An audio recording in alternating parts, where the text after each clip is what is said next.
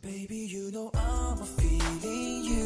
You know, and you say you feel me too. You got a feel I need to.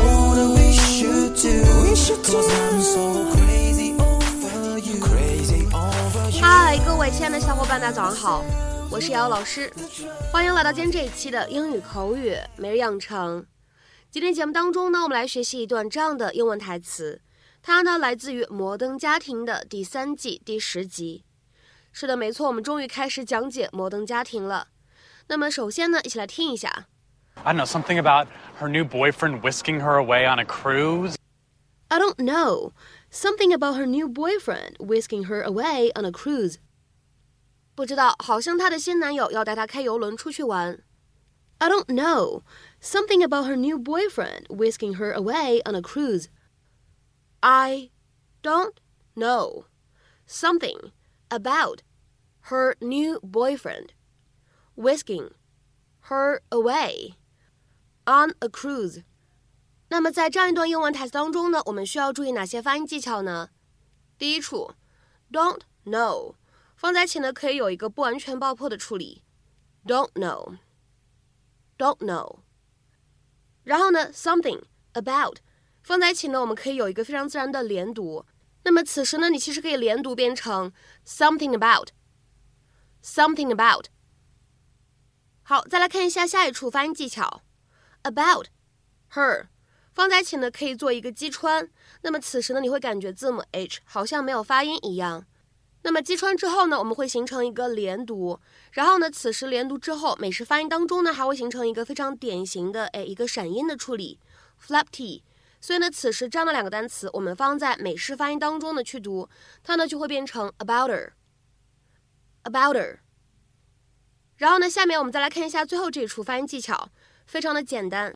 当 on 和 a 放在一起的时候呢，我们自然的连读一下。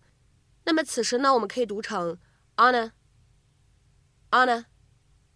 Hey, guess who's not coming for Christmas? And the spotlight shifts. Mom! She canceled! In a voicemail, no less. Unbelievable. And by that, I mean believable. Why isn't Nana coming? I don't know, something about her new boyfriend whisking her away on a cruise. I just got my gift. What boyfriend? Carl, the cruise ship captain. It was in her holiday newsletter. Oh, I can't read that whole thing. No. Yeah, after two pages about the bird she rescued. And by the way, I don't think you can say you rescued something if it dies. It died. She wrote a poem about it. A little too free with the free verse for my taste, but fine, we'll call it a poem. I stopped reading after she talked about suing her book club. Oh, I stopped reading after dear friends, family, and others. I'm sorry, who are others? Me? No, you're not. Uh, maybe you are. Actually, she's kind of at her best at Christmas. She makes a mean cookie. What other kind could she possibly make?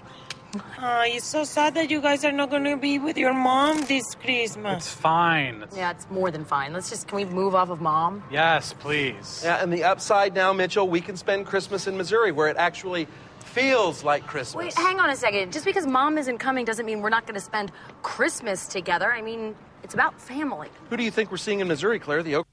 今天节目当中呢，我们来学习的表达是 whisk somebody or something away。这个短语的意思其实挺多的。 那么首先呢，我们先来看一下这样一个单词 whisk，w h i s k。这个单词它本意是什么样的？To take something or someone somewhere else suddenly and quickly，突然把某个东西或者某一个人呢带到别的地方去。那么其实呢，后面加上 away 也是这个意思。那么下面呢，我们来看一下这样一个例子：Our coffees were whisked away before we'd even finished them。 我们的咖啡都还没有喝完，就突然被别人收走了。Our coffees were whisked away before we'd even finished them。上面这个例子呢，其实对应的是 whisk something away 这样一个用法。那么下面呢，我们来看一看这个短语呢跟 somebody 跟人来搭配的用法。那么此时呢，你其实看一下这样的两条对应的英文解释。第一条，to escort or accompany someone away from some place very abruptly or hurriedly， 非常着急的、匆忙的护送某个人离开某个地方。再比如说呢，看一下第二条英文解释，to bring someone on a romantic or exciting journey to some place away from home，带着某个人离开家，去另外一个地方，开启一段又浪漫又激动的旅途。那么下面呢，我们来看一下这样的几个例子。第一个，Security forces whisked the president away after the first gunshots were heard。